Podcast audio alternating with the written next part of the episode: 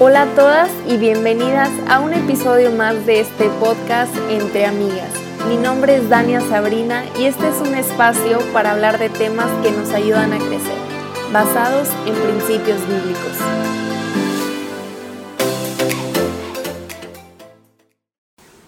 Hey, bienvenidas a un nuevo episodio de este podcast entre amigas. El día de hoy traigo un tema muy especial por ser el día de San Valentín y bueno, la idea es contestar algunas de las muchas preguntas que nos hacen a través de Instagram acerca del amor.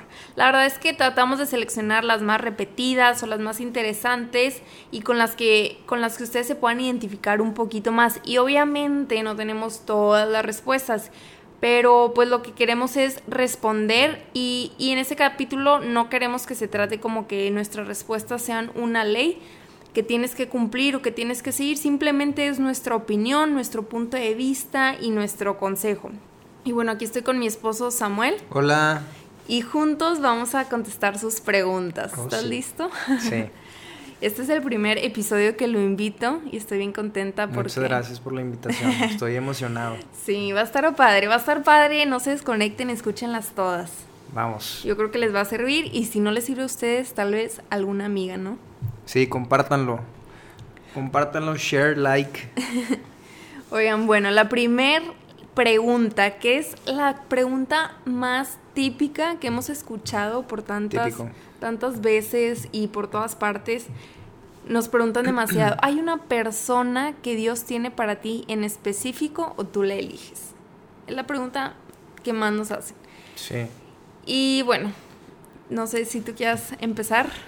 Yo creo que lo que Dios tiene para ti es, la Biblia dice que Dios tiene planes para ti. Dice Jeremías 29:11, porque yo sé los planes em, y, yo conozco, yo tengo un futuro, eh, un futuro lleno de esperanza para ti. Entonces, em, Dios tiene planes buenos para nosotros.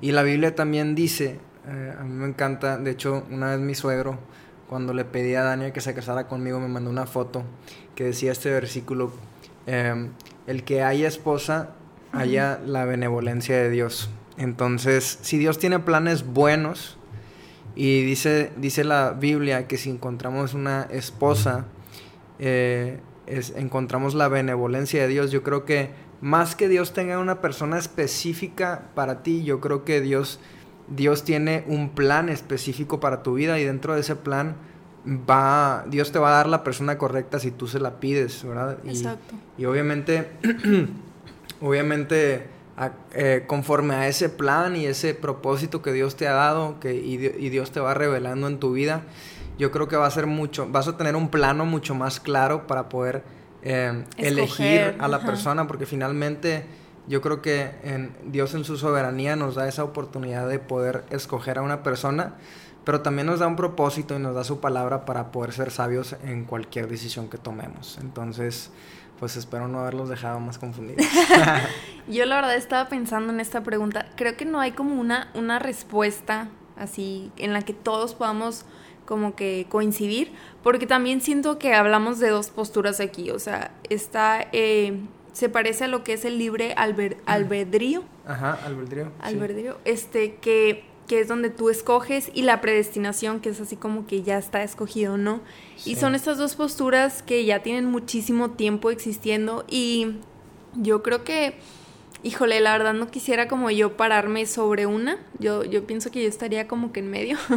yo creo que Dios sí nos da la oportunidad de escoger, así como le dijo a su pueblo, yo te pongo aquí... Eh, eh, dos opciones, ¿no? El bien y el mal. Tú escoge el bien, o sea, y así en todo en la vida, o sea, yo creo que podemos escoger sabiamente cuando buscamos la voluntad de Dios, cuando buscamos consejo, yo creo que podemos tomar una buena decisión, pero también pues, este, como decía Samuel, o sea, yo creo que Dios tiene planes específicos y que pues hay que tratar de buscar personas que, que se, eh, que se añadan. Eso es lo más importante, o sea, lo más importante es que tú confíes en el plan que Dios tiene para tu vida. Entonces cuando tú comienzas a confiar en el plan que Dios tiene para tu vida y en, su llamado para tu vida y, los sueños que Él te ha dado, pues si realmente confías en ese plan y si realmente confías en que Dios tiene un propósito para ti, entonces lo más importante para ti va a ser, va a ser seguir descubriendo cuál es el siguiente paso. Muchas veces en esos pasos para, para, correr tras ese propósito que hay para tu vida te vas a encontrar con la persona eh, que Dios tiene para ti, ¿verdad? Eh, ahora, esto no significa que te vas a casar y, y, es que no me casé con la persona correcta porque finalmente necesitas recordar que todos somos pecadores y cuando dos pecadores se unen, pues, em, pues somos personas imperfectas, que vamos a tener roces, que, que no porque nos peleemos en algún momento pensemos ya, ahí no es la persona, no era la persona correcta. Entonces, creo que vivir con ese pensamiento de es que tiene que ser la persona correcta nos limita, nos limita eh, y nos, y nos nos mantiene caminando en un sendero de, duda constante, donde estamos dudando de, ¿será o no será? ¿Será o no será? ¿Será o no será? Eh, y yo creo que cuando vivimos más bien en lugar en el, plano de, eh, ¿será la persona correcta o no será la persona correcta? Mejor vivir en el plano de estaré cumpliendo con, con mi propósito. Y cuando vivimos en ese plano, entonces la persona correcta va a llegar porque sí. Y también van a llegar las, las tempestades, pero, pero pues acuérdense, pues obviamente estar siempre tomado de la mano de la mano de Dios. Exacto. Y bueno, este, la segunda pregunta eh, es, bueno, es parecida, ¿cómo saber quién es la persona correcta? Pero creo que ya lo respondimos más o menos aquí, pero yo también agregué algo aquí, un pensamiento que tenía. Y la persona correcta para ti es una persona que ama a Cristo y se quiere parecer a Él. Sí, digo, yo creo que esta respuesta quizás está un poco trillada y ya la han escuchado, ¿no? De que en lugar de pensar en que en encontrar la persona correcta, mejor eh, preocúpate por ser la persona correcta. Pero hay una verdad em, irrefutable en esto, porque dice lo que acaba de decir Dania, la persona que ama y se parece a Cristo Jesús es la persona correcta. Pero yo creo que si queremos encontrar la persona correcta, tenemos que ser personas que aman eh, y, que, que, traten de, parecerse. a Cristo Jesús, porque entonces nos vamos a dar cuenta que Cristo Jesús es una, eh, es, es una persona que pone las necesidades de las demás personas eh, antes, antes de las suyas. Mm, eh, vemos cómo lo enseña con sus discípulos. Oigan, el que quiera ser el mayor, eh, sirva a los demás. Y dice, el Hijo del Hombre no vino al, al, mundo a ser servido, sino a servir. Entonces, cuando tú te encuentras en esta posición de querer, de querer dar lo mejor de ti para los demás, de querer servir a otros, entonces em, creo que te conviertes en esa persona que se parece a Cristo y, y, y, y creo que también vas a atraer a gente, a gente que sea igual, te vas a comenzar a rodear de gente así.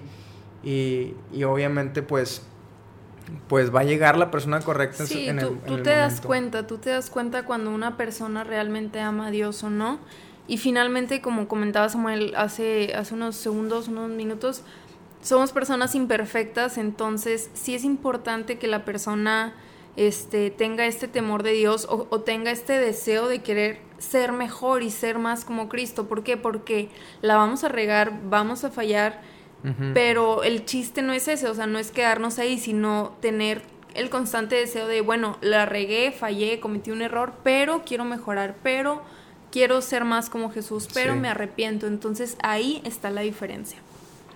La tercera pregunta dice, ¿una joven puede tener iniciativa cuando le gusta un joven? Pues nada más pregúntenle a Dania. Ay, cállate, no es cierto. No, no es cierto, pero ¿tú qué dices? Ay, pues la verdad, yo creo que yo conozco varias historias de, de chavas que sí le hablaron y, y que sí funcionó. Entonces, pues yo creo que, o sea, tal vez ay, no sé, no, no me siento completamente convencida de hacer eso, pero tampoco sería algo como que prohibido. Sí, pues, o sea, yo creo que hay una, una, una línea muy delgada ahí entre, entre, pues, obviamente, lo que vemos en la Biblia, ¿no? Como como el, el, papel del hombre de, ir y de ir a buscar, pero también está esta otra eh, también está esta otra línea, por eso te digo una línea muy delgada, donde puede cruzarse al machismo de decir, no, una mujer no puede buscar a un hombre, ¿verdad? Entonces, creo que sí le corresponde a ese hombre, digo, al hombre ese ese papel como de de conquistar y a, y a la mujer em, yo creo que se puede dar eh, ese, ese lujo de abrazar su, su, su papel de, de... Su rol femenino. ajá, su rol de que yo me dejo ser conquistada y, y me hago del rogar y así, ¿no? Y, eh, pero eso no quiere decir que una mujer no pueda buscar, no pueda buscar un hombre, porque pues pues estaría, Sí. estaría mal, estaría mal negar, negar que alguien pueda tener la iniciativa en algo, pero ¿qué tipo de iniciativa? Sí, claro, o sea, no es como que ajá. vas a empezar a conquistar a un hombre, o sea, si eres mujer, Sí, no, no sea, vas a tratar eso. Más bien, más bien, hey, ¿quieres que, ¿quieres que te hablen? Pues sea intencional, no sé, primero, primero, no sé, Sé buena onda. sí, que sepa que existes primero. Sí. ah, no sé, buscar tú una amistad. Y este. Y sí, yo creo que las mujeres son, son muy astutas. O sea, yo creo que son muy inteligentes más que los hombres. Y yo creo que es fácil para una mujer ser muy, muy sagaz en cuanto a cómo llamar la atención de un hombre sin estar como que Súper Mm, aventándosela encima, ¿no? Sí. De que aquí estoy, eh, háblame, ¿sabes? Entonces creo que pues aprovecha tu inteligencia superior, mujer, y, y pues si, si quieres tú llamar la atención, pues hazlo sutilmente y con la dulzura que Dios te ha dado por naturaleza. Sí, la verdad sí. Y obviamente... Bueno, la siguiente pregunta. Si me gusta un chico y somos bastante compatibles, ¿debería darle una oportunidad aunque no haya atracción física? Oh, Oh. eh, pues no sé. Yo pienso que si de plano no hay nada de atracción, no. Sí, o sea, yo, yo, yo también pienso igual, o sea, yo creo que, bueno, no que no, ahí te va, yo pienso así, si de plano no, o sea, si te gus, si te llama la atención, si, si hay, si hay, si se llevan bien y todo, pues darle la oportunidad, porque yo he escuchado a gente y, de- y yo creo que muchos hemos escuchado personas, porque no, no es poco común, que dicen, no, al principio no me gustaba, Bueno, y, sí. y nos llevábamos muy bien y con el tiempo me empezó a gustar.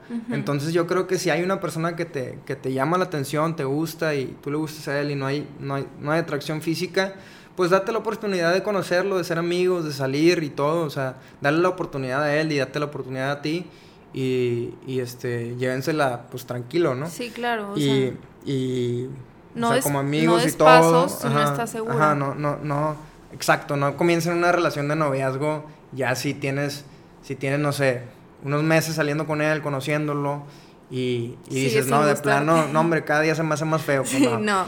Este- Sí, es a lo que iba. O sea, como que si ya lo conociste y si de verdad ya te diste cuenta que no hay forma en la que te atraiga de, o sea, ya le diste Sí. el chance y no, pues la verdad no, o sea, porque sí te tiene que traer algo mínimo, Sí. o sea, digo, aunque eso se va, o sea, eso Sí. desvanece, no es lo más importante, pero sí te tiene que atraer. Sí, ah, pues a mí me pasó eso con Dania. ¿Qué? te. Ay, qué grosero. No, no es cierto, pero, pero sí puede pasar. Van a, van a pensar que, Nah. que yo ando detrás de ti todo el tiempo. No, no es cierto. Yo la, yo la conquisté y sufrí. Ahí sí, sufrimos. ¿Qué edad o momento es el apropiado para tener novio? Eh, pues cuando te dejan tus papás, yo Primero, creo. sí. Prim- pero mira, es que a lo mejor yo creo que sí hay papás que, que dejan así a sus, a sus hijas. Estamos hablando a mujeres, ¿verdad? Sí. Es, es entre amigas. Es entre Amiguis. Oye, pues yo creo que hay, hay papás que dejan a sus hijos, que no les importa, o sea, hijo, mi hija, pueden tener hijo, pueden tener hijos. Ay, no, hijos, no, por favor. No, pueden tener novios cuando Todavía no. quieran. Sí. Eh, y ahí pues, ahí sí te diría de que, oye, pues sabes que espérate a esta edad, pero, pero si tus papás no son así, si tus papás este, creen en Dios y, y, y, y en esa área eh, son como, como, o sea, tienen cuidado en esa área de ti y están al pendiente, pues yo creo que puedes confiar también en su criterio, pedir su punto de vista eh, y escuchar lo que ellos tengan que decir. Eh, yo, yo pensaría que una persona que quiere tener novio, al menos que, por ejemplo, el hombre, eh, que, pue- que, que trabaje, que, que reciba a- algo, algo de dinero, que, que esté, no sé, a punto de graduarse o, o que tenga al menos eh, una visión de, de clara del futuro y así, porque, porque, porque creo que ese, ese noviazgo de no sabemos qué va a pasar en un futuro ni nada, pues no creo que sea el propósito de Dios. Eh, yo creo que una, una, relación de noviazgo tiene el propósito de, de, pues, de llegar al matrimonio. Obviamente no siempre va a ser así, pero eso es lo ideal, ¿verdad? Entonces, pues cuando ya estés lo suficiente maduro como para, como para poder trabajar, este, poder pagar tus salidas, que, que, no, no, que no digas, oye, pues todas las salidas a cenar, al cine y la gasolina para que me venga a ver, toda, me la toda se la paga mi suegro. Pues no, ¿verdad? Pues Entonces, que, eh, y no te digo, no, pues ya que tenga todo el dinero para poderse casar y todo, pero que al menos, que al menos tú lo veas como que, como, intenta, como intentando este, luchar por, por salir adelante, ¿no? Porque... Seriamente, sí. Ajá, y yo creo que para eso, pues, no hay edad. Eh, hay algunos que llega después. Hay personas que tienen 25 años y, y de plano ni trabajan, ni estudian, ni hacen nada. Y, y hay chavos que tienen 18 años y ya están casi terminando su carrera y tienen dos años trabajando, no sé, entonces... Sí, o sea, en pocas palabras es cuando, cuando haya madurez. Ajá, no, no creo que importe tanto el número de la edad, que era la pregunta, de qué edad, ¿no? Me creo que importa más eh, el nivel de madurez. Sí, y yo creo que más, más que el momento apropiado para tener novio, el momento menos apropiado es cuando te sientes como que perdida, confundida, cuando no sabes qué quieres de la vida. ¿Por qué? Porque te unes con una persona y están caminando así como que hacia la nada o separados. Y de esas, de esas veces que es lo único que quieres en la vida, de que no, es que si tengo un novio y ya se cumplen todos mis sueños de la vida, pues no, digo, está, qué bonito, qué padre que tengas el deseo de tener un novio y de un día casarte, pero, pero, o sea, tranquila, va a llegar, o sea, va a llegar el momento y que cuando llegue ese novio, que no se tope con alguien que todas sus aspiraciones descansan sobre él. Porque eso sería muy egoísta también, ¿no? Descansar todas tus aspiraciones sobre una persona porque, de nuevo, te estás topando con alguien que es imperfecto y pecador igual que tú y te vas a decepcionar. Claro. Entonces, pues bueno, la siguiente. Sí. La siguiente es, ¿cuánto tiempo es recomendable andar en noviazgo antes de matrimonio? Pues por eso mismo decíamos esto, el momento apropiado, ¿no? Sí, exacto. Eh, ¿Tú qué dices? Pues yo digo que... 10 años. Sí, unos 10 mínimo. no, no, pues siempre escuchamos que la recomendación es que el noviazgo sea un poco más corto.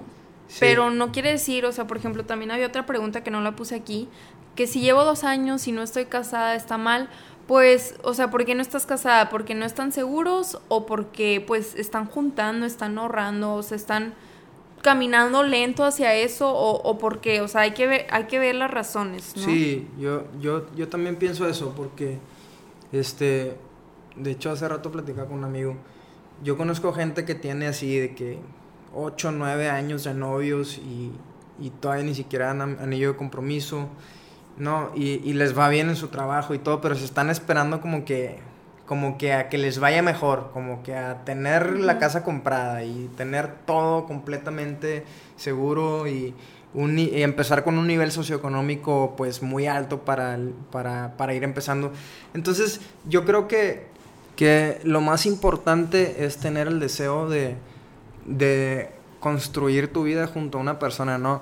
No, no construirla para después compartirla con alguien, sino compartir tu vida, que, que le falta mucho por construir y, y, comenzar a construirla juntos. La Biblia dice que ya no serán más llamados dos, sino van a ser una sola carne, ¿no? Entonces, em, eh, no, no pretendas como tener todo tener perfecto, todo perfecto y, y, construir toda una vida.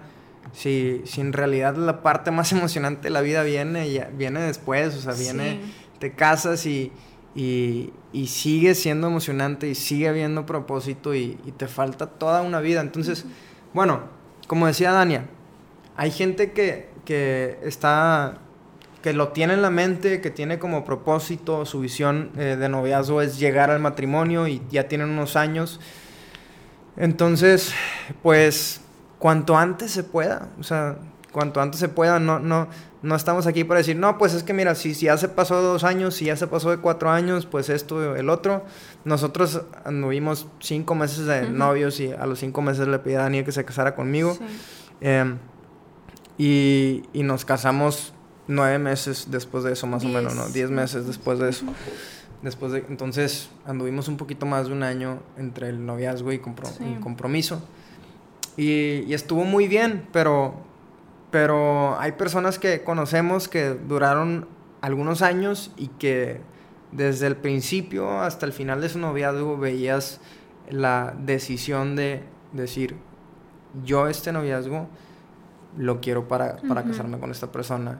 Entonces, pues nada más ser intencionales en, en mantener la visión, en seguir hablando. Oye, pues háblenlo de pronto. Si ya estás como que ya estás grandecito, ¿verdad? Ya, ya tienen edad, pues háblenlo. Oye, vamos a planear, vamos a, vamos a, a, ponerle fecha a las cosas. Al menos, a lo mejor no a la boda, ¿verdad? Obviamente, mucha presión, pero vamos a ponerle fecha, eh, no sé, Sí, o sea, y y, no importa si están muy, o sea, si siguen estudiando o algo así, si quieren esperar a terminar, este, también se vale, no tienes que terminar con esa persona porque ya llevas demasiado tiempo. Pero sí, como dice Samuel, o sea, ser intencionales. A, menos de que, de que tu noviazgo ya se haya convertido en algo que dices tú, pues nada más me falta tener el, el certificado de matrimonio porque ya aquí ya, ya estamos como casados, ¿verdad? Entonces ahí sí yo, en mi opinión, sí es pensar, o sea, ¿sabes qué? ¿Hacia dónde estoy yendo? O sea, ¿qué tan dispuesto estoy a que, a que mi relación con Dios se pierda por completo, ¿verdad? Por, por mantener un noviazgo que no sé a dónde va y ya estoy viviendo como si estuviera casada, casado. Pues ahí sí yo, yo diría que, que a lo mejor lo mejor para la relación es poner un alto y, y, y, si, y si es pues va a ser, ¿verdad? O sea, con el tiempo va a ser, pero sí, sí buscar, tener mucho cuidado con eso. Si tu, si tu relación de noviazgo ya se convirtió en algo donde, donde neta nada más les falta el título de esposos eh, en un papel, pues entonces ahí sí, ahí sí no, no te recomiendo esa, esa relación, porque creo que hay cosas que Dios guarda específicamente para el matrimonio y que nos, nos conviene. Eh, casarnos, ¿no? Sí. La siguiente pregunta la puse porque la hicieron varias personas. La verdad no tengo mucha experiencia en esto. ¿Qué opinan de las relaciones a distancia? Conozco historias de personas que dicen que sí, o sea, que sí les funciona, otras que dicen que no. Yo pienso que es dependiendo de, la, de las personas, ¿no? O sea, de su carácter, de su forma de ser. Sí, yo, yo también pienso eso, como que, oye, pues pues si la persona con la que, con la que estás accede y tú también quieres, o sea, y tú eres el que está lejos o la otra persona es el que está lejos, eh, pues nada más, nada más, a cada decisión hay, hay una responsabilidad de mantener esa decisión. Entonces, a cada pues, decisión hay una responsabilidad. Si tú tomas una decisión, tú tienes, tú tienes la responsabilidad de ah, mantener esa decisión. Entonces, si tomaron esa decisión, pues la verdad es que no te, no te vamos a mentir, sí va a ser más difícil mantener una relación de lejos, pero pues qué tanto te responsabilizas en, que aunque esté difícil, pues vas a hacer el doble de esfuerzo, vas a dar la, la milla extra porque se mantenga esa relación. Entonces, si tú estás dispuesto, si tu novio está dispuesto, pues entonces, pues denle para adelante. Y acuérdense que la comunicación es muy importante. Entonces, em, si están en una relación de largo, de largo este, distancia, no sé, un año, medio año, pues después de cierto tiempo tengan esta conversación de, hey, ¿cómo te has sentido? Incómoda. Ajá, esta conversación incómoda de, hey, ¿cómo te has sentido? O sea, ¿le seguimos? ¿En dónde estamos? Eh, y ya, ¿no? Creo que eso... Lo básico, ¿no? Ajá, es lo, lo básico, pero lo más importante. Sí, la siguiente es cómo dejar de tener sentimientos por otras personas. Y yo creo que igual que en todo hay que ser intencionales. O sea, si ya no quieres estar pensando en la persona, pues ya no les toques, ya no veas las fotos, ya no escuches la música que te recuerda. O sea, todas esas cosas que puedes ir como que quitando. Haz, el camino más fácil, distráete, eh, haz cosas nuevas. Sí, o sea, nosotros, el ser humano se adapta eh, nosotros nos, acostumbramos a cosas. Entonces, si tú te duermes en tu cama, ¿no? Eh, y tienes no sé, cinco años durmiendo en el mismo colchón, el día de mañana te vas a dormir en otro y se va a sentir diferente y no te vas a acostumbrar. Si comes, si estás acostumbrado a comer de cierta forma y un día quieres entrar en una dieta, eh, obviamente va a ser difícil acostumbrarte y vas a querer realizar lo mismo, pero mientras seas disciplinado en dejar lo que quieres dejar, pues más fácil va, va a ser, ¿me entiendes? Entonces, eh, la cosa aquí es, es eh, si tú ya te dispusiste a, dejar de tener sentimientos por esa persona, entonces, como decía Dania, tienes que hacer algo al respecto, no estar buscando a esa persona. Es como, es como comerte ese dulce que no te quieres comer cuando te estás tratando de quitar la, adicción al azúcar. Pues tu cuerpo ya está acostumbrado al azúcar, obviamente tu, tu, tu, tu persona ya está acostumbrada a convivir con otra persona, a saber qué está sucediendo eh, con la vida de la otra persona, a, saber toda esa persona, oye, a qué hora sale el trabajo, qué es lo que hace, qué es lo que le gusta, y todo. Entonces, te acostumbras a estar con la gente, ¿no? Sí. Eh, desacostúmbrate y acostúmbrate a estar con otras personas, sal con tus amigas. haz cosas nuevas, aprende algo, un hábito, no sé. Ajá, y yo creo que en esos momentos todo es cuestión de perspectiva. Esos momentos pueden ser donde te encuentras con las mejores temporadas de tu vida o donde te encuentras con las peores temporadas de tu vida, pero tú vas a decidir qué perspectiva quieres tener. Yo creo que la vida aquí en la Tierra es tan corta que necesitamos luchar por tener la mejor perspectiva y sacar lo mejor de las cosas. Sí, y finalmente también es algo que tú le puedes entregar a Dios. Dios conoce tu corazón, Él sabe cómo te sientes, Él sabe cuando lloras, Él sabe cuando estás triste, entonces no, no tienes por qué cargar con eso. Jesús dijo, yo, mi, mi yugo es fácil, entonces Jesús nos da su yugo y lo intercambiamos este, por algo fácil y le entregamos nuestras cargas y Él puede con ellas. Entonces, yo creo que tenemos también que, que hacerlo en, la, en, la, en el área espiritual, o sea, el, el, descansar en, en, Dios, en sus planes, en su voluntad y entregarle todas nuestras cargas sentimentales y emocionales para que Él sane y repare todo dolor. Sí, hay que, hay que, tener, hay que tener fe y, y confiar en que, en que, como decía, Dios, Dios tiene un plan y dentro de esa temporada, si tu perspectiva cambia y es la correcta, y dices, Dios, ¿qué me quieres enseñar? Dios, ¿qué puedo aprender? Eh, Dios, ¿cómo puedo crecer en esta, en esta temporada, en este tiempo de transición? Porque quieras que no termines una relación, es, una, es un tiempo de transición, pero todo tiempo de transición puede servir para reafirmarnos en la verdad de que Dios tiene el control de todas las cosas. Entonces, bueno, pasamos a lo siguiente. Antes, antes de pasar, me gustaría también decir que cuando te acuerdes de esa persona, cuando, porque inevitablemente pueden llegar recuerdos o así, pienso que lo mejor sería orar por la vez, Ay, cállate. No sé si se la sepan, ese señor es esa. Ya sé. Oigan, pero sí, lo, lo que creo que sería mejor es como como orar por esa persona y pensar bien, o sea, por más daño que te haga, tú trata de mantener, tú trata de mantener una, una mentalidad, o sea, una, pues sí, limpia a esa persona, ¿no? O sea, porque si tú empiezas en tu mente a, decirle y maldecirle y todas esas cosas, pues te haces daño a ti también. Sí, no guarda rencor. Exacto. Te haces más daño a ti que a la otra persona, obviamente a la otra persona no le haces nada de daño.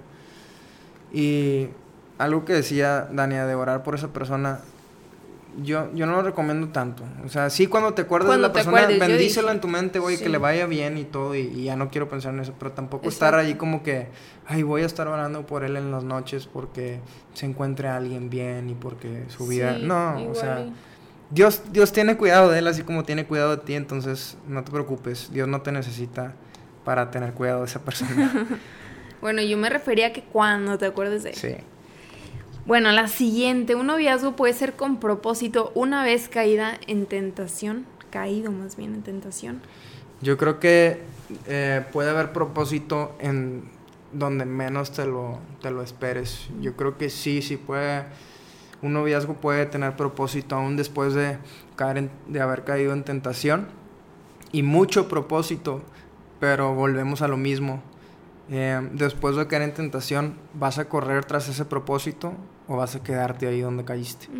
Entonces, em, yo creo que si Dios es un Dios de segundas oportunidades, nosotros debemos de ser hijos, que son hijos eh, oportunistas de esas segundas oportunidades, que las agarran, ¿verdad? Sí. Eh, bueno, yo creo eso. Sí, yo también creo lo mismo. La siguiente es, ¿está bien tener celos? O bueno, unos, unas personas preguntan, ¿cómo manejar los celos en una relación? Yo creo que este es un tema como para un episodio entero. este, y... Ajá. ¿Quieres decir algo? Bueno, pues nada más, o sea, yo creo que los celos en cierto en cierta medida son buenos porque habla de que te interesa la persona. Pero hay muchos tipos de celos. Sí, hay muchos tipos de celos, es lo que iba a decir yo. O sea, em, por ejemplo, Dios es un Dios es un Dios celoso, dice la Biblia, ¿no? Él es celoso de nosotros. Su, eh, su, espíritu nos anhela celosamente. Y lo que, lo que esto dice la Biblia es que, es que Dios, o sea, lo que esto representa es que Dios es un Dios que no, no quiere compartirnos con nadie. Y yo creo que ese tipo de celos de esta persona es para mí, no la quiero compartir con nadie, pueden comenzar desde, desde, desde nosotros. O sea, no quiero compartir esto que siento por esta persona con nadie más. O sea, quiero ser celoso de lo que yo siento por, por ella, quiero ser celoso de lo que yo siento por él y ser celoso de nuestra relación. Y obviamente eh, no nos va a gustar si de pronto alguien ve a nuestra novia, a nuestro novio, a nuestra esposa o a nuestro esposo, si vemos que, no sé, le, está hablando de cierta forma que nosotros sabemos que no, o que lo está viendo de cierta forma que nosotros sabemos que no, pues no nos va a gustar. Y el hecho que no te guste no te sientas mal, pues está bien. Pero hay otro punto de celos donde entra la completa desconfianza de la otra persona. Y yo creo que eh, la confianza en una relación no debe de ganarse, pero sí se, sí se puede perder y se puede recuperar. Pero la confianza no se, no se gana, la confianza entras en una relación y se da gratuitamente la confianza. Se puede perder, pero no se gana. Hay quienes dicen que no, tienes que ganarte mi confianza, pero cuando entras en una relación tienes que entrar dispuesto a, a esto. Voy a confiar en esta persona porque por algo estoy iniciando una relación con ella o con él. Em, y, y al igual la otra persona, o sea, tiene que confiar en ti. Y obviamente eh, hay situaciones donde a veces se pierde la confianza y ahí ya pues entra un proceso donde, donde tú vas a decidir y Dios, pídele a Dios sabiduría de qué es lo mejor, acércate con, con líderes y todo, ¿no? Si de pronto la confianza se rompe. Sí, y yo creo que también, o sea, si, si notas que es una persona extremadamente celosa, que tú sientes que no le das razones, que, que ya está como tratando de controlar o manipular, bueno, eso es diferente, yo creo que ahí sí hay que poner un alto. Claro, y, y, yo creo que también tiene que ver porque muchas veces em, la manera en la que reaccionamos dice mucho a nosotros mismos, ¿no? Lo hemos hablado muchas veces. Eh, bueno, con ustedes no, porque esta es la primera vez que estoy con ustedes, pero... Pero muchas veces la manera en la que reaccionamos habla de nosotros mismos. Si te, estás, si te topas con una persona que todo el tiempo está desconfiando, que todo el tiempo está celoso, que todo el tiempo te está preguntando que con quién estabas hablando, que, que por qué te tardaste más y que, y que dónde estabas y, y que dónde estás en este preciso instante y mándame tu ubicación y todo, y qué estás haciendo y todo, quiere decir que probablemente te habla algo de la persona. Entonces, entonces ahí también, eh, pues prende el foco rojo y ponte alerta. Eh, obviamente la comunicación, volvemos a lo mismo y ya, pues eso es. Sí. La siguiente pregunta es, ¿qué cosas no es perdonar o pasar? Ay, perdón, me salté una. ¿Los exnovios pueden ser amigos? No. la que sigue. ¿Qué cosas no es perdonar o pasar por alto en una relación? Y bueno, yo creo que es diferente una relación de matrimonio y una relación de noviazgo. Entonces, en el matrimonio, eh, el perdón es esencial. Y la Biblia dice que el amor todo lo perdona. Entonces, este, obviamente no, es perfecto un matrimonio y, y, hay cosas que, que nos lastimamos y, y, todo eso, pero, pero la Biblia dice que el esposo tiene que amar a su esposa como Cristo ama a la iglesia y Cristo jamás va a dejar a la iglesia y jamás va a dejar de perdonarla y jamás va a dejar de, de, ver por ella. Entonces, tratemos de tener esta perspectiva en cuanto a, al amor en el matrimonio, ¿no? Sí, yo creo que, que todo se puede perdonar. Eh, la Biblia obviamente Jesús habla, ¿no? De que la infidelidad. Entonces, haz de cuenta que Jesús dice, da una carta de, ¿sabes qué? Pues si hubo infidelidad, sí, sí puede haber carta de divorcio, ¿no? Eh, es la única razón por la cual dice la Biblia que puede haber un divorcio, aunque no dudamos de que Dios también puede restaurar una relación después de haber habido infidelidad. Entonces yo creo que ya ese proceso es de cada quien y cada quien le pedirá sabiduría a Dios si, si en algún momento, por desgracia, pasa por algo así. Em, pues obviamente yo creo que lo más importante es acercarte con, con, líderes, con gente que te pueda ayudar. Con, ayuda. Ajá.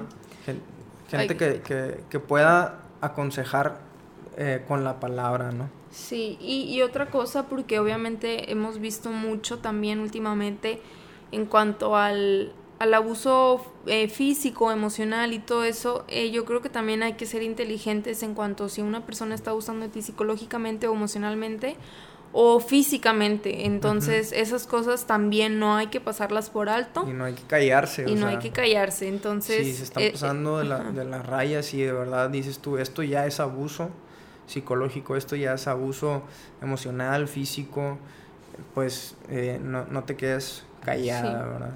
No tienes por qué aguantar eso.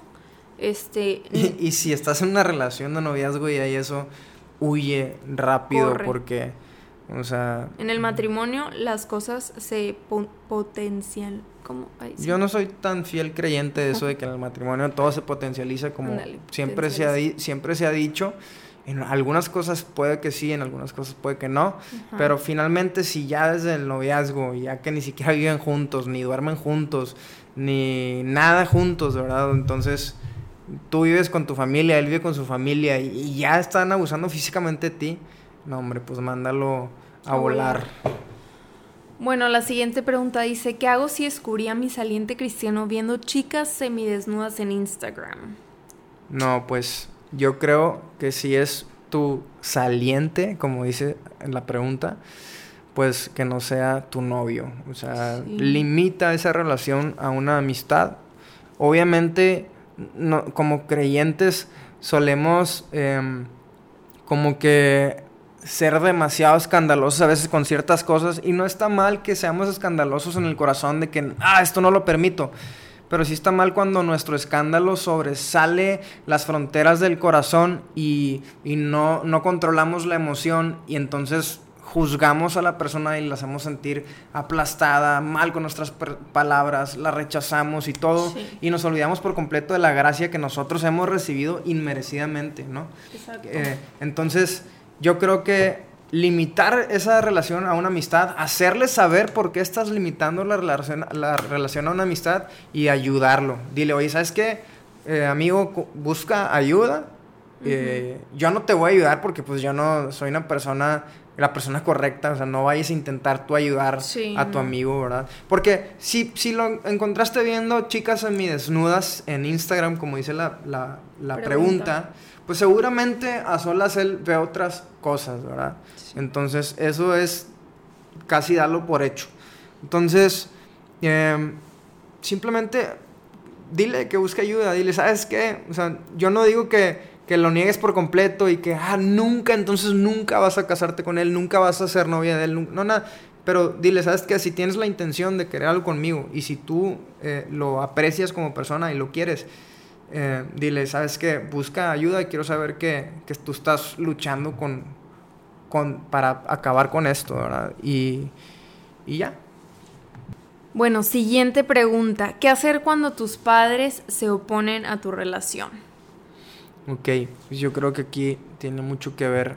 Eh, obviamente, la, la, Biblia dice que honremos a nuestros padres. Sí. Eh, tus, pueden haber dos posturas, que tus papás tengan una razón para oponerse o que tus papás simplemente por el hecho de que no les cae bien la persona se opongan.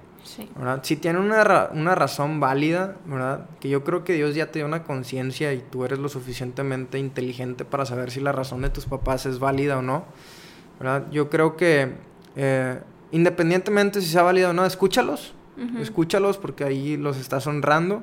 Trata de entender sus razones Y si de verdad tú dices, sabes que esta es la persona que yo quiero y ya están en edad, pues vas a tener que trabajar en hacerles entender a tus papás que esa es la persona que, tú quieres y que tú crees que Dios tiene para tu vida y que quizás ellos pueden estar equivocados con, el juicio que ya pusieron sobre esta persona. Ahora, si tus papás te dicen cosas que son evidentemente reales y que tú te estás dando cuenta que no te convienen y por el hecho de la pasión de la relación, de que, ay, es que yo lo amo y él me ama, eh, yo creo que tienes que estar dispuesto a sacrificar ciertas cosas cuando estás buscando eh, lo mejor para, para tu vida y para la vida de la otra persona también. Finalmente es algo muy bonito estar bajo la bendición de los padres y de los y de los líderes espirituales. Siento que que hay bendición en eso cuando los honramos, cuando honramos nuestra autoridad, pero como dice Samuel, o sea, también que Dios te dé sabiduría para saber cómo manejar la situación. La siguiente pregunta dice, ¿qué piensan cuando un hombre dice que es mejor que nos dejemos para que sigamos nuestras metas, porque no tenemos la misma meta? Creo que ya más o menos la respondimos con alguna pregunta arriba. Pero, este, yo creo que si él te está diciendo eso, deberías escucharlo. Porque yo pienso que se está dando cuenta que tal vez no sea, no sea el deseo de él tener una relación con una persona que no tenga la misma meta. Sí, yo creo que, que es bien importante, más que meta, una, una visión, ¿no? De, vida. De vida. no quiere decir que los dos vayan a hacer exactamente lo mismo, pero van hacia una, hacia una misma visión. Y la misma Biblia dice, el pueblo sin visión perece. Imagínate, una, una relación con visiones completamente distintas.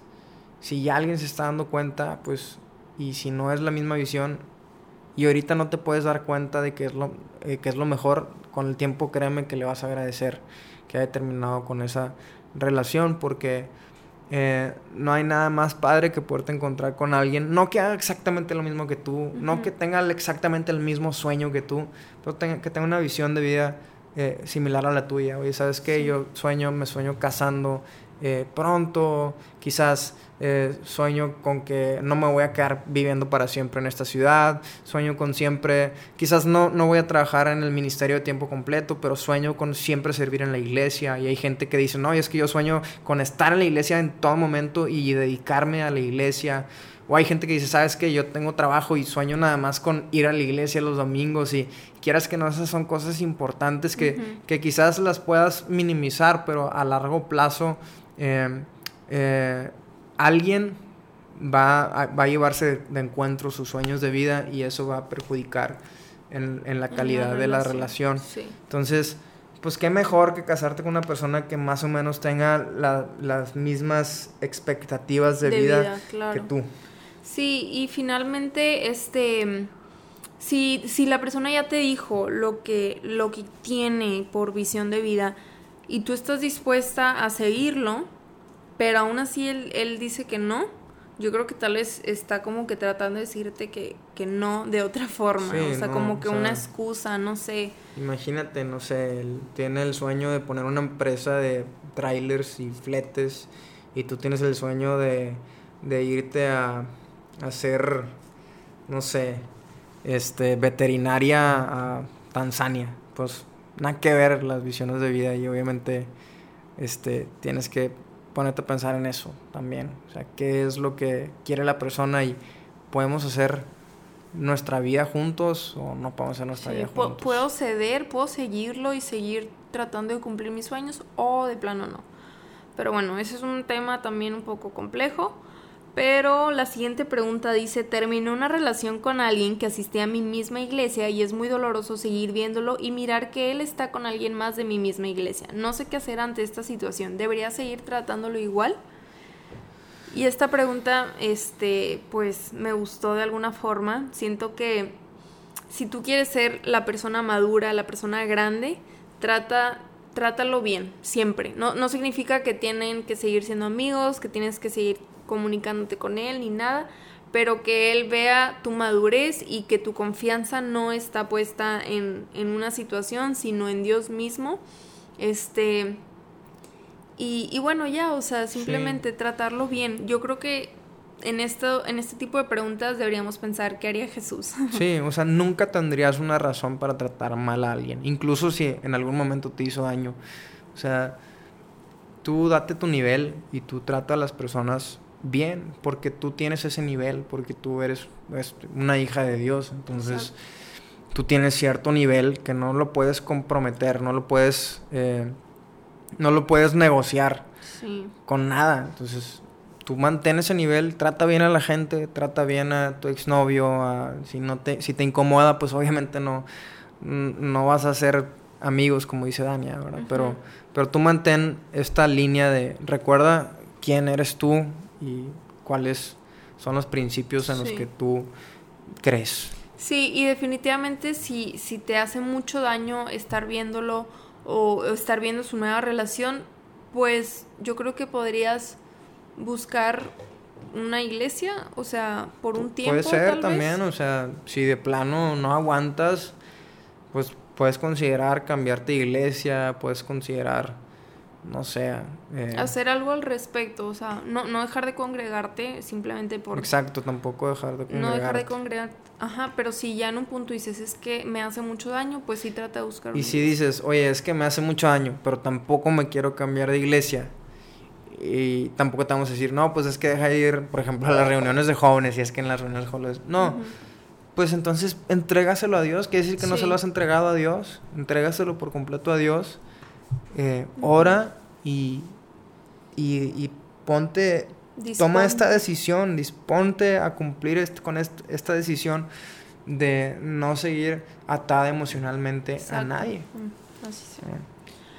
Bueno, la siguiente pregunta, y ya casi terminamos, y la verdad está muy padre todo esto que estamos hablando, son preguntas que ustedes mismas nos han hecho y las han hecho ya varias veces, unas están muy repetidas, pero esperemos que les guste. La siguiente es, ¿cómo perdonar y superar una relación tóxica? Yo creo que cuando, cuando se trata de perdonar, se trata de decidir y tal vez no es solamente una vez, ay, una vez ya, ya dije que te perdonaba y ya, sino constantemente, cada vez que te llegue ese sentimiento, cada vez que, que te acuerdes, trata de perdonar en tu corazón, hasta que ya no sientas nada de, de, odio, ni de rencor, ni resentimiento. Y también acuérdate de cómo Cristo nos perdonó y el costo que tuvo su perdón. Entonces, cuando entendemos el perdón de Dios para nosotros, creo que también es un poco más fácil perdonar. Si Dios no nos negó su perdón, o sea, Dios no nos negó su perdón, nosotros no debemos negar el perdón a nadie, ni aunque haya sido una relación tóxica. Eso, eh, el tiempo que haya sido esa relación, eh, es un tiempo, o sea, fue algo temporal, no, no, ya no estás en eso. Y, como decía Samuel ahorita, entrégaselo a Dios y disponte a, a seguir adelante. En el momento que perdones, que de verdad perdones, no, no te vas a arrepentir. Porque perdonar eh, te beneficia automáticamente a ti. La falta de perdón es como traer ahí una raíz de amargura en el corazón y como estar cargando una mochila ahí llena de, de piedras que te recuerdan que, alguien, que tienes algo en contra de alguien porque te debe algo, porque algo te hizo. Entonces, pues créeme que te conviene demasiado perdonar. Y esto hablando de cualquier persona, no necesariamente un exnovio. Puede ser tu mamá, puede ser tu papá, puede ser un hermano, puede ser una prima, una amiga, lo que sea. Perdonar siempre, siempre va a traer eh, muchos beneficios. Por más feo que te hayan tratado. Esa siempre es la voluntad de Dios. Sí. Perdonar. Bueno, la penúltima pregunta, y es un poquito diferente a las anteriores. Dice, en algún momento cercano a la boda tuvieron dudas de casarse con la persona correcta. Yo creo que no, porque ambos teníamos esta mentalidad de, de lo primero que platicamos, este, de las primeras preguntas.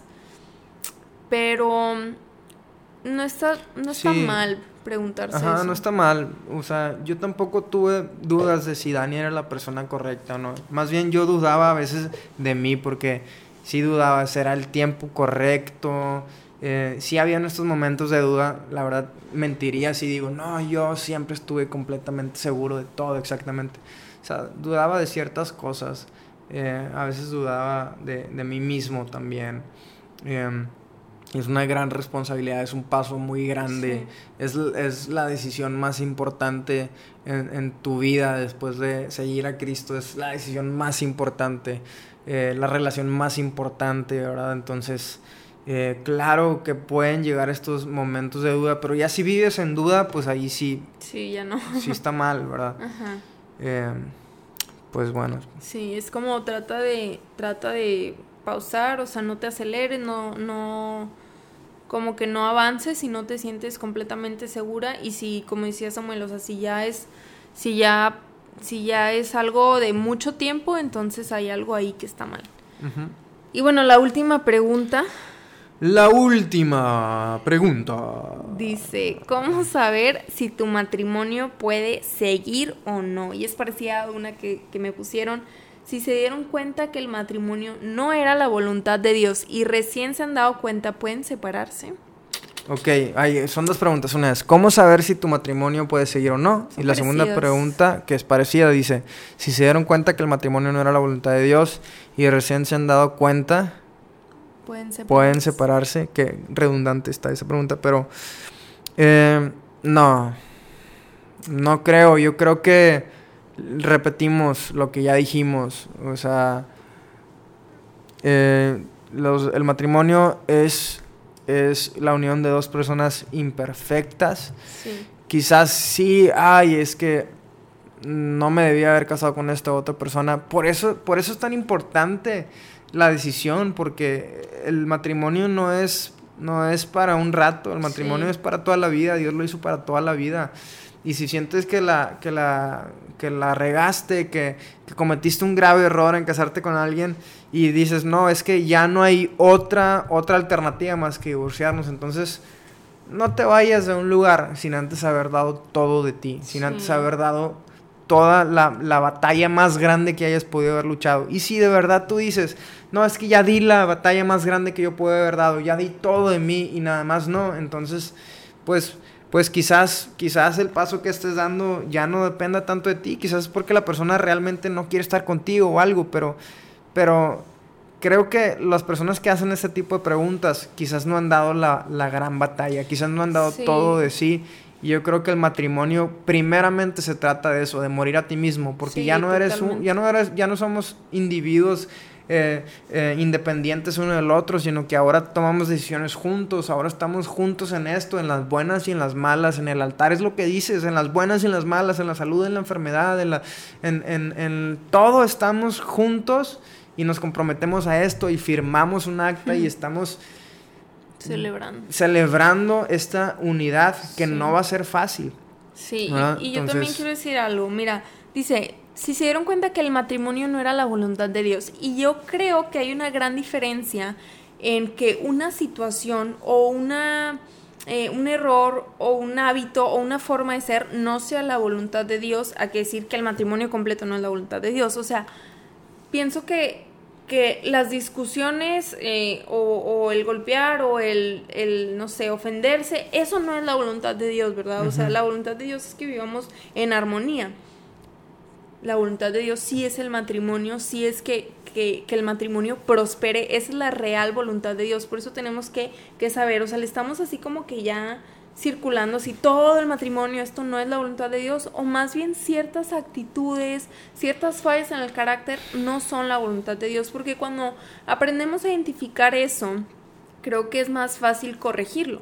A que si decimos, no, es que ya, ya todo se, se echó a la, a la porra. Sí, eh, yo creo que igual volvemos, oye, ya dices tú, este matrimonio está lleno de infidelidad, bueno, pues sí, sepárate, porque hasta Jesús mismo dice, oye, sabes que a no ser de infidelidad, mm, que no haya divorcio, ¿no? Eh, pero si, o si, si, te está maltratando y te golpea y está corriendo en riesgo tu vida y tu salud, pues ahí yo también diría, o sea, a lo mejor no te divorcies, pero sepárate de la persona físicamente y, y que pasen por un proceso de restauración. Y, y, eso es parte de dar la, la batalla. Oye, ¿sabes qué? Me maltrataba físicamente y, ¿sabes? Me estoy separando de, esta persona. No me estoy divorciando, pero me estoy separando físicamente. Estoy guardando un espacio entre él y yo, porque si no, pues me va, me va a hacer daño, me puede llegar a matar o algo, no sé. y busca ayuda, pero si tú no buscas ayuda, quiere decir que entonces no estás dando todo de ti, no estás luchando la, la batalla que te toca pelear y lamentablemente la vida a veces es difícil, a veces, a veces hay cosas que, que parecen no, ser justas, que son injustas. Exacto. Eh, pero debemos dar todo a nosotros y finalmente tampoco te puedes pasar la vida porque eh, yo sé, no sé, a lo mejor estás con una persona que de plano no quiere estar contigo y, y tú sí quieres estar con esa persona y, y, por más que tú quieras arreglar las cosas, esa persona no, no, no puede. Entonces, yo creo que ahí de verdad, que tanto confías en Dios. No hay nada imposible para Él. Búscalo, busca ayuda y como te dije, pues em, yo creo que yo creo que te puede sorprender si dices, oye, en realidad ahora sí que lo di todo de mí, ahora sí que peleé la batalla con todo y la peleé junto con Dios, te puede sorprender de los resultados porque para Él no hay nada imposible. Sí, exacto. Y finalmente tú quédate tranquila, o sea, tú, tú siempre actúa de la, de la forma correcta y de la forma que Dios quiere que actúes, tú eh, sigue con tu rol, rol de esposa, de hija de Dios y lo demás, el resultado se lo dejas a Dios y no te sientas condenada, no te sientas que fallaste porque una falla no te hace un fracaso, entonces tú también quédate tranquila. Y bueno. Sí. Amigas de Entre Amigas, muchas gracias por haberme recibido en este Día del Amor y la Amistad. Les mando un abrazo y les deseo que sean muy felices en su relación de noviazgo, matrimonio y que si todavía no tienen novio, entonces que Dios les mande a un novio muy guapo y con toda la disposición de casarse y de, y de hacer una vida juntos y que ame a Dios, obviamente, que es lo más importante. Sí, es lo más importante. Pero bueno, eh, mujeres, eh, las aprecio, aunque no sé quiénes están escuchando esto, pero, pero yo sé que Dios tiene un propósito muy padre para tu vida, entonces persíguelo. Sí, persíguelo. Persíguelo. Y como decía en el episodio anterior, este, nuestra meta. Episodio. anterior. Nuestra meta no es encontrar a un príncipe azul y casarnos con él. Aunque tú sí lo encontraste. Aunque yo sí lo encontré. nuestra meta no es eso, sino nuestra meta es eh, ser más como Jesús y vivir en la voluntad de Dios. Entonces, aférrate a eso antes que cualquier cosa. Espero que estas preguntas te hayan servido, te hayan gustado, compártelas con alguien. Y si te gustó y todavía no nos sigues en Instagram, acuérdate que está la página como arroba entreamigas.pod. Y si vas a tratar de ligar a un hombre, sea sutil, sea sutil. Ese consejo y no lo sigan. No, no se crean, no sé. Usen su inteligencia. Bye. Nos vemos a la próxima. Gracias por escuchar.